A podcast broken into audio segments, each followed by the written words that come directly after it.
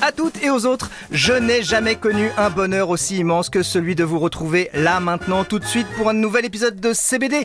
À part peut-être le jour où... Non, non, non, non, j'ai pas connu de bonheur plus immense.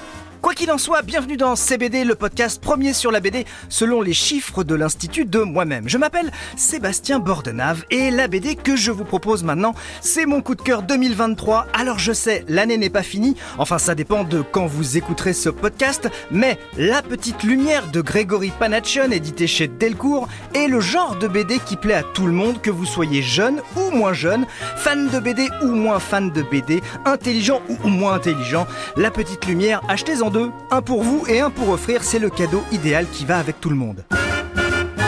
L'histoire de cette BD, c'est celle d'un vieux monsieur barbu qui le dit lui-même dès la première page. Je suis venu ici pour disparaître dans ce hameau abandonné et désert dont je suis le seul habitant. Contrairement à ce qu'on pourrait croire, ce n'est pas une BD triste. Le vieux monsieur a une chemise à carreaux, une belle barbe blanche et avec sérénité et douceur, il décide de profiter des dernières années de sa vie, de la lenteur naturelle de la nature, de journées paisibles et la nuit, il prend une chaise, s'assoit dans son jardin, écoute le silence et voit au milieu des bois une petite lumière. Ça l'intrigue et du coup, bah nous aussi. Après enquête, après avoir cherché sur la crête en face de son hameau abandonné, le vieux monsieur tombe sur une maison dans laquelle vit un petit garçon, seul, pas de papa, pas de maman, mais comment il s'en sort, comment il vit? Eh ben plus on avance dans l'histoire, dans le récit, moins on comprend, jusqu'à ce que survienne le dénouement final qui va forcément vous bouleverser. La BD est l'adaptation d'un roman d'Antonio Moresco dont Daniel Pennac avait dit dans une émission littéraire Si je dois partir sur une île déserte, je choisis ce livre. Beau compliment. Grégory Panachon aime ça, l'adaptation des romans en BD. Il nous dit pour ces BD comment ça se passe en général et en particulier pour cette BD-là. Ça me donne beaucoup d'énergie, mais c'est la rencontre avec la, avec l'auteur. Mais de toute façon, depuis quelques années, là, j'ai un, vraiment un grand plaisir à rencontrer les gens.